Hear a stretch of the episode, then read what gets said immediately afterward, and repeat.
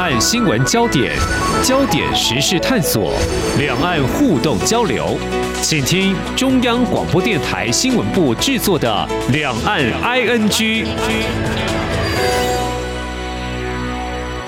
听众朋友你好，我是黄丽杰，今天是大年初四，星期二，还是过年期间？嗯，在节目当中，我们谈了有关经济的成长或发展，也有谈到嗯产业面哦，特别是台湾的高龄化社会，还有制造业缺工，是我们最近常高度探讨的哦。那么谈到这个领域呢，其实您仔细关心，会有一些人跟我们台湾民众一起在这块土地，那他们也可以放假几天，或许有些还可能因为缺工而。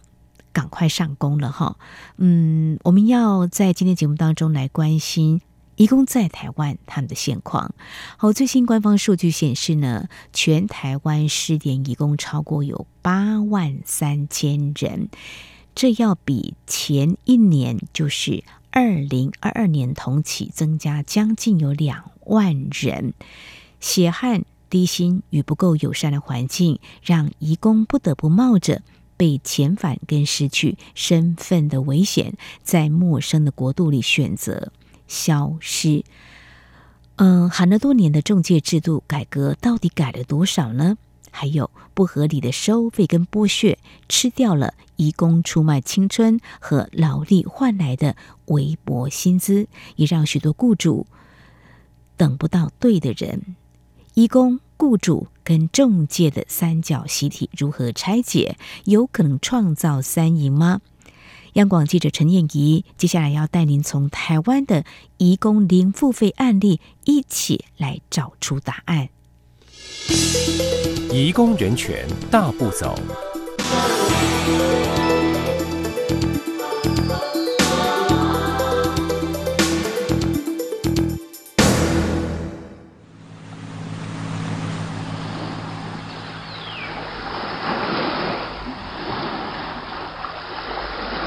呃，那个招募方，我们很常遇到，就是说，我们要 A，他给 B，就是说，我们要一个会讲中文的，他给你一个不会讲中文的；我们要一个会煮饭的，他给你一个不会煮饭的。有人已经来到船上啦，难道你还要让他坐飞机回去吗？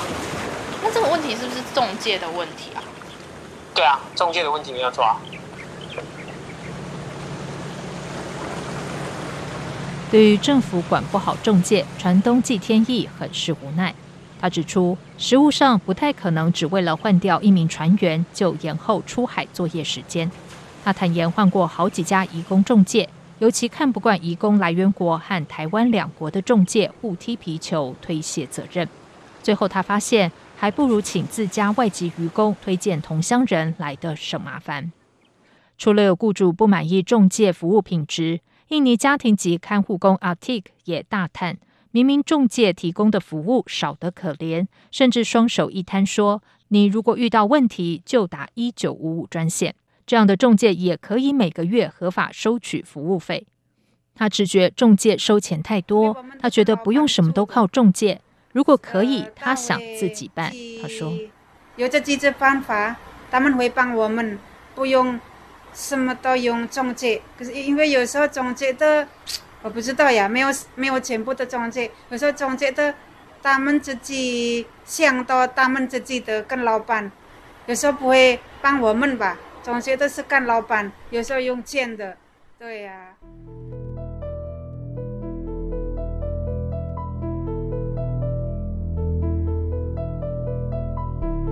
十年前来台的越南籍机构看护工丁世香也说，来台第一年，中介每个月跟他收取新台币一千八百元的服务费；第二年每个月一千七百元；第三年每个月一千五百元；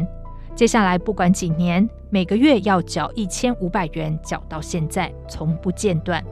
其中头一两年最辛苦，因为他的月薪才台币一万七千元。却同时要缴中介服务费和贷款，丁世香说：“所以，就如果我们来三年，来三年就是我们一年半还才还完那个中介费，因为我们来这边大部分都贷款嘛，那现在薪水比较高一点，也是差不多一年再还那一笔中介费。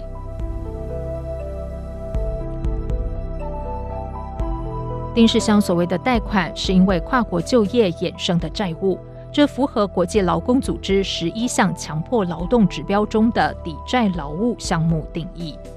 根据九枪导演蔡崇隆观察，越南籍移工最常抱怨抵债劳务问题。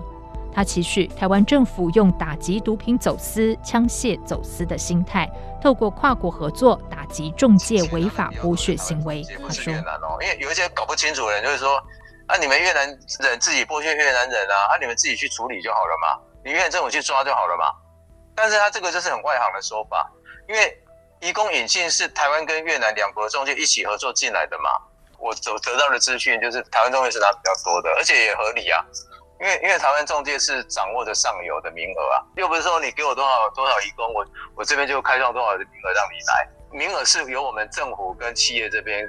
释放出来的。而且听我讲，而且还有一种，根据行政院去年提出的国家人权行动计划，为了确保外籍移工享有尊严劳动与生活条件，第九十二号国家人权行动是减少中介介入移工契约，主责机关是劳动部，关键绩效指标是透过双边会议协调移工来源国落实劳动契约验证。对此，成立超过二十年的移工组织台湾国际劳工协会专员许维栋表示很困惑：减少中介介入移工契约的关键，真的在于契约验证吗？难道在劳动部眼里没有其他更重要的事情了吗？许维栋强调，真正的剥削根本不在劳动契约这一纸文书上。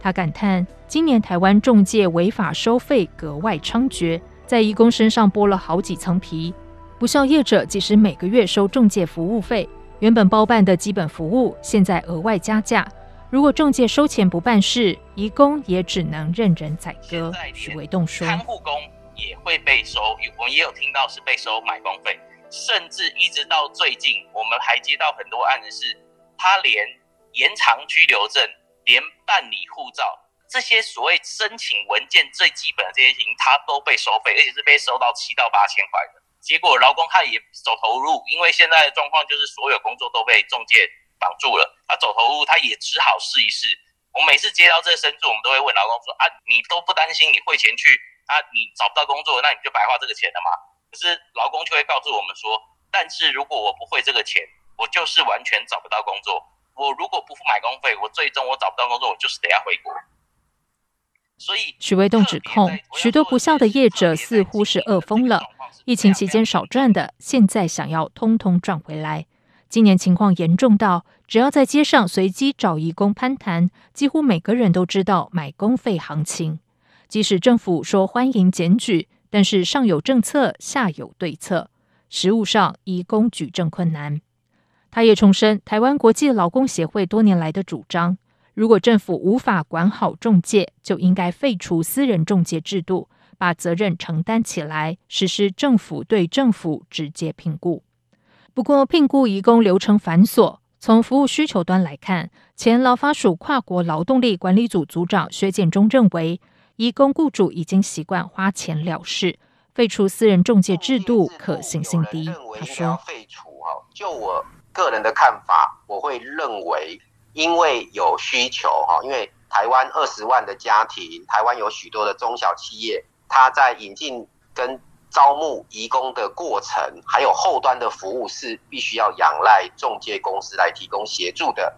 所以我会建议应该是要加强中介公司的管理。至于说如何来管理呢？应该着重在于未来服务费的检讨。第二个是如何杜绝买工费的存在。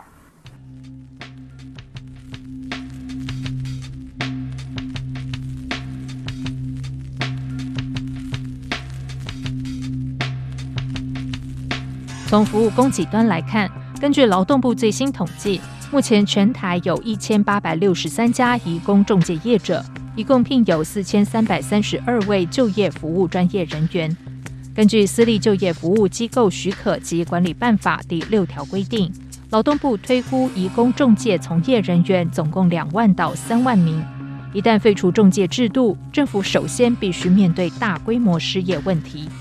曾经庇护协助超过一千五百位移工的群众服务协会移工政策处主任汪英达也指出，公办中介难度颇高，因为这等于政府要增加大量的人力，基本上和公务机关人事精简政策方向背道而驰。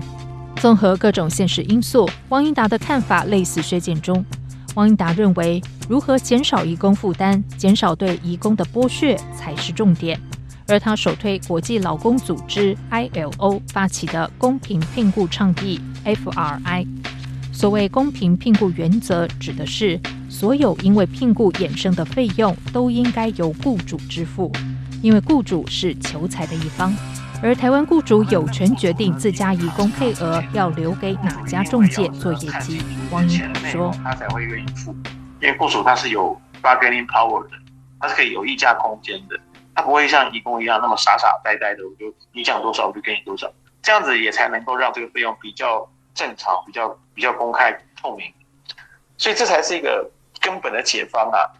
可惜的是，台湾的政府就是怕得罪雇主跟中介，我们的政府他的魄力连 RBA 都不如。这是最让人失望跟愤怒的一点。所以回到你的问题，汪英达口中的 RBA 责任商业联盟是全球工业供应链中的最大的企业社会责任联盟，号称全球拥有超过五百个企业成员。这些企业及其下游厂商都必须遵照 RBA 行为准则。举例来说，全台前三大手机印刷电路板 PCB 供应商耀华电子。正是因为有客户是 RBA 成员，长期实施移工零付费政策。刚获得蔡英文总统亲自表扬的模范移工范世安就是受惠者。范世安说：“我第一次来的时候，好像回越南，好像就有剩，全部好像就有剩，好像就有剩二十几万吧，台币。对，嗯，那时候中介扣很多。”来来还要费用嘛，然后还被扣，每个月还被扣嘛，嗯，剩没多少，嗯，所以我才来台湾啊。可是我来耀华的，嗯，不用不用钱，嗯，对，例如是我们现在也不用每个月也不用扣中介费啊，就是你赚多少都是自己的，对，然后你来的时候也没有扣任何中介服务费，对，哇。其实，许多台湾电子大厂为了争取国际订单，无不努力落实移工零付费政策。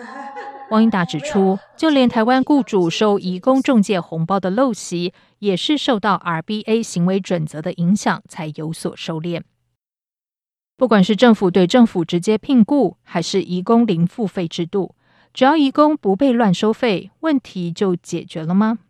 在英国开顾问公司打击人口贩运的台湾人江玉敏可不这么认为。他指出，现况是在台移工任何生活大小事都依赖中介，语言不通就是问题所在。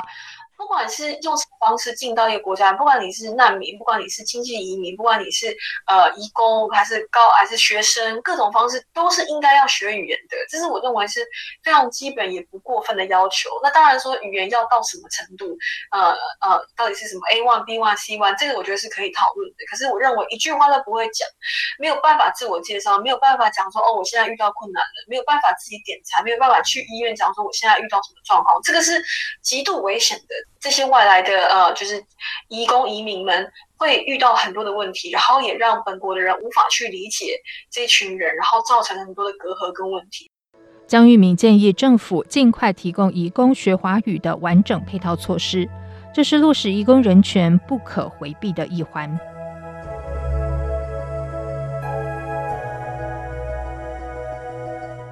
劳发署跨国劳动力管理组专委黄伟成则不讳言。内部也曾有相关讨论，目前也已经先从中阶移工开始设立语言门槛。他说：“刚说语言的部分，这个其实我们之前有思考过啊。但是其实如果你要求那个语言程度要更高的话，那势必上能够踏过这个门槛的人又更少一些了。以目前我们还没有把这个当做是一个要件啊，我们当做这个要件是在中阶的部分。”我们中间的部分就要求说，他的比如说呃华语文，或是他的闽南语，可能要达到一定的程度，而且都是基础级的。那在移工的部分，呃，基本上你能勉强能够做一些沟通就可以了。正在申请转任中介移工的范世安，今年通过华语文能力测验四级检定。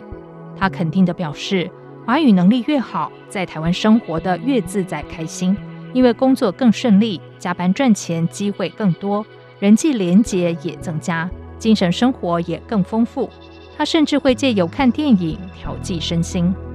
从范世安的例子可以看出，光是实施移工零付费政策，强化移工华语能力。就能够让移工活得像人，落实移工人权，并非遥不可及。台湾能否出现更多的范世安？不管是提供移工学华语的完整配套，加强移工中介的管理，还是落实公平聘雇原则，甚至开办政府对政府直接聘雇，台湾政府或许可以趁今年开发移工新来源国之际，用实际行动展现魄力。证明人权大步走不只是官网名称，台湾是完整的。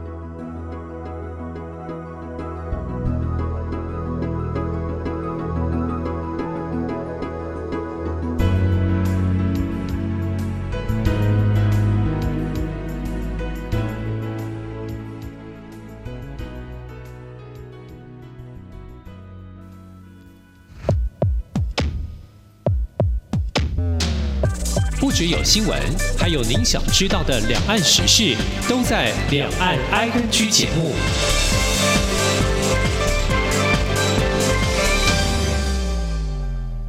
这里是中央广播电台，听众朋友继续收听的节目《两岸 ING》节目，持续关心的还是移工权益。呃，在去年四月二十号，也许您还会记得联华食品公司彰化厂发生了一起火灾，结果酿成九死十三伤的悲剧。其中呢，有四位死者是外籍移工。然而呢，就在六年前，其实晋鹏工业桃园平镇厂区也曾经发生火警，造成六名消防人员以及两名移工不幸罹难。我们要问的是，为什么植灾事件层出不穷？移工究竟暴露在哪些植灾风险当中？难道移工只是照妖镜？其实，治安问题根本就是不分国籍的。接下来是央广记者陈念仪采访报道。移工人权大步走。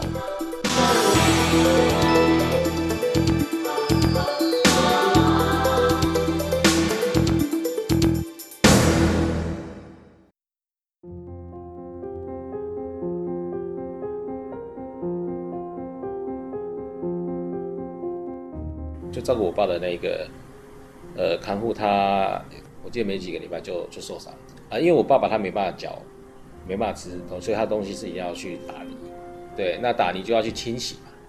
在清洗的时候不知道转到，所以他手有去绞到，所以还紧急的去那个中那个桃园医院去做缝合，所以我们家全部吓到，所以从他那那事件开始，我自己本。自从爸爸在二零一四年意外瘫痪之后，雇主唐平荣聘用了外籍看护工。他万万没想到，当移工置身在陌生的居家环境中，职灾说发生就发生。身为雇主，唐平荣当时马上意识到移工发生职灾的风险，赶紧在意外发生之后帮自家移工办理意外险。不过，并非每一位雇主都会这么做。其实，除了生活起居照顾工作潜藏危机，如果被照顾者患有传染性皮肤病，朝夕相处的看护工也几乎很难幸免。根据劳动部公告，家庭类看护工是目前唯一不适用劳基法、无法加保劳保的移工工种。直到去年劳动节，劳工职业灾害保险及保护法正式上路。才终于全面要求雇主帮家事移工加保劳工职业灾害保险。一旦在家保期间遭遇职业伤害或罹患职业病，家事移工依规定可以请领职灾医疗给付、伤病给付、失能给付、死亡给付或是失踪给付。然而仔细一比较，产业移工享有更多保障，除了上述五种给付项目。还能够申请失业给付、生育给付以及老年给付，因为产业移工和台湾人一样适用劳基法，可以加保劳工保险。可惜的是，监察委员王幼玲发现，在资讯不对等的情况下，中介雇主不一定会告知移工相关权益或协助申请保险给付。产业移工身为职在高风险群，很容易被用完即丢。王幼玲说：“去查，呃，有一个呃公司发生了。”火灾啊，分别有三个这个工人都受到了二等、三等的这个烧伤，疗伤都疗半年以上。可是当我去询问说，那他们有没有呃拿到失能给付的时候，那工厂就回复说他们没有失能，而而且他们都希望能够回去，所以他们都已经回去了。我就说这样不对哦。第一个，因为我们这是规定。你一定要结呃这个终止治疗之后的一年哦，一年你才可以做这个呃职灾失能的鉴定，所以你不能这样就说他没有失能，因为他们烧伤这么严重，那可是他们已经回去了，回去了以后看起来这些义工也不知道，中介也没有告诉他们说，哎，你们回去了之后到了一定的时间啊，其实你们是可以来申请失能的。王幼玲指出。不少移工遭遇职灾之后，非但不能工作赚钱，和雇主打官司、养病以及日常生活一切开销，也多半只能靠自己苦撑。多重经济压力叠加之下，多数移工自然而然会决定尽快返回母国。而这种弱势处境，对移工申请职灾给付相当不利。医院还要继续治疗。哦，那他们有没有钱继续治疗？这是一个问题。然后他们要开出诊断书，这个诊断书还要拿到我们的驻外代表处哦去做认证，才有办法来申请。所以呃，我们有一个统计，这十年当中有四千万的失能津贴没有被领走。换句话说，他们回去之后，他们就放弃了，因为这么多繁复的手续。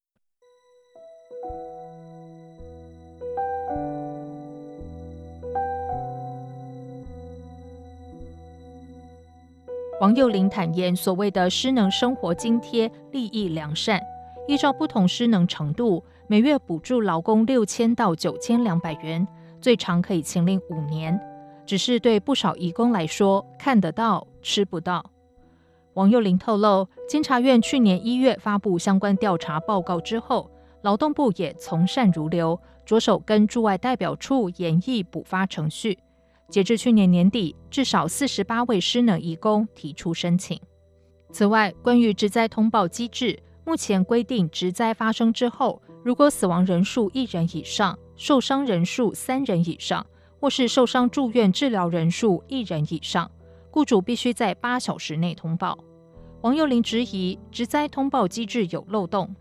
举例来说，如果有一两名移工手指受伤，包扎后就马上出院。这种情况在现行制度下就不用通报，政府也就掌握不到职灾风险在哪里，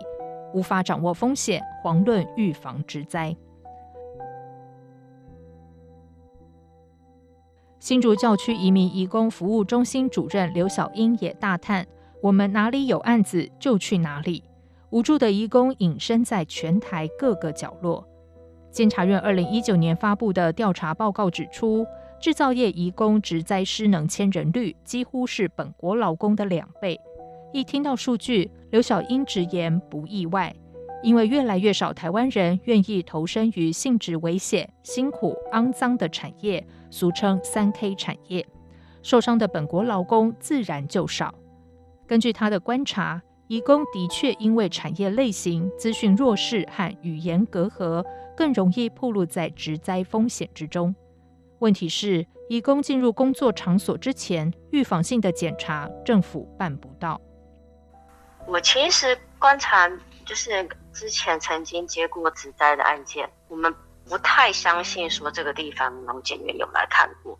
因为其实你一进去看到那些状况，你你就会觉得他应该就是不合格的地方，包含他的机台，因为大部分职灾老公他受伤的时候就是操作机台的时候受伤。那你会看到机台其实是老旧了，它并没有那种就是现在有红外线触控或者是紧急按钮，它会有一些安全防护的装置，它没有这个东西，或者是你操作的一些化学药品，如果你不小心被洒到了，哪一些东西是它的解毒药水，它应该会有双语在旁边。那如果这些东西是完全没有的状况之下，你只看到中文，劳检员应该会有一定的敏感度，觉得这些东西或这个地方它是不安全的，那绝对不会通过他们的法规嘛。就是治安署职业安全组科长陈永南表示，劳发署会定期提供治安署移工雇主名单，治安署也会比对劳保局的职灾给付申请资料。特别是职灾发生率较高的七大制造业别的事业单位，全都纳入移工职安检查专案。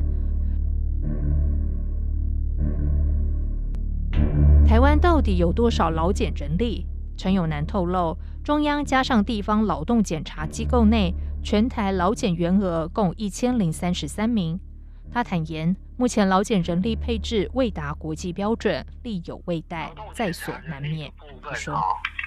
依照那个国际劳工组织啊的一些建议，像工业化国家的检查人力啊，跟劳工人数的比例的标准哈，目前要求的是一比一万五千。那开发国家的标准是一比一万。那目前我国的劳动检查员哈，大概约有一千多人啊，它的比例大概目前哦，大概统计下大概一比一万一千两百多。检查员在执行然后检查，他还是要依照那个事业单位风险等级啊去筛选，所以他还是会有一些事业单位哈，依他的业别来判断的时候，他是比较低风险的，所以有可能会没有去过检查，有可能没去检查过。台湾国际劳工协会专员许维栋不满地表示，每次检讨职灾问题，劳动部一贯的回答是，我们会针对高风险事业单位加强管理。可是重大公安意外还是一直发生。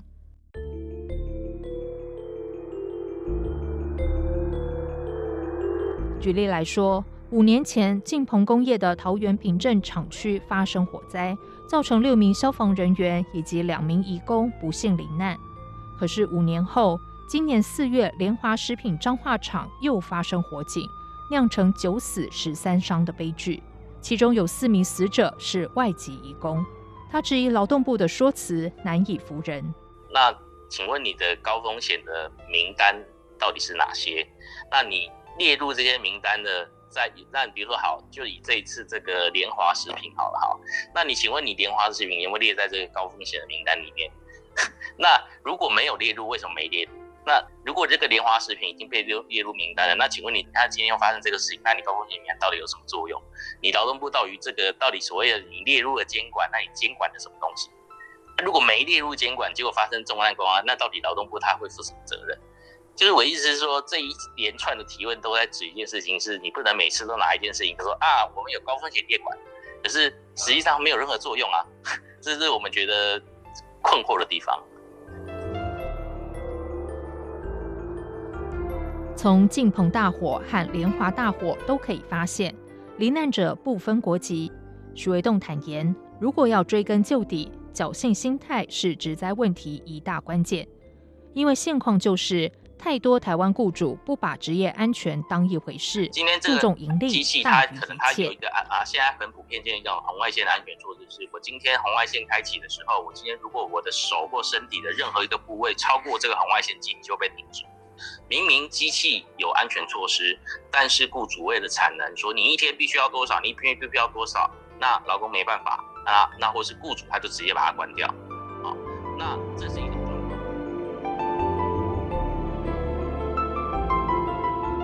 在职安议题上，移工恐怕只是照妖镜，凸显台湾资方把人当消耗品的观念有多么丑陋、多么残忍、多么致命。台湾想人权大步走吗？恐怕没有人是局外人。本劳和移工必须同舟共济，从观念上、行动上、制度上、工作空间上，都落实职灾零容忍。否则悲剧一旦发生，千金难买早知道。事后检讨说再多，也换不回宝贵生命。好，以上就是今天两岸局节目，非常感谢听众朋友您的收听，黄丽姐祝福您，我们下次同一时间空中再会。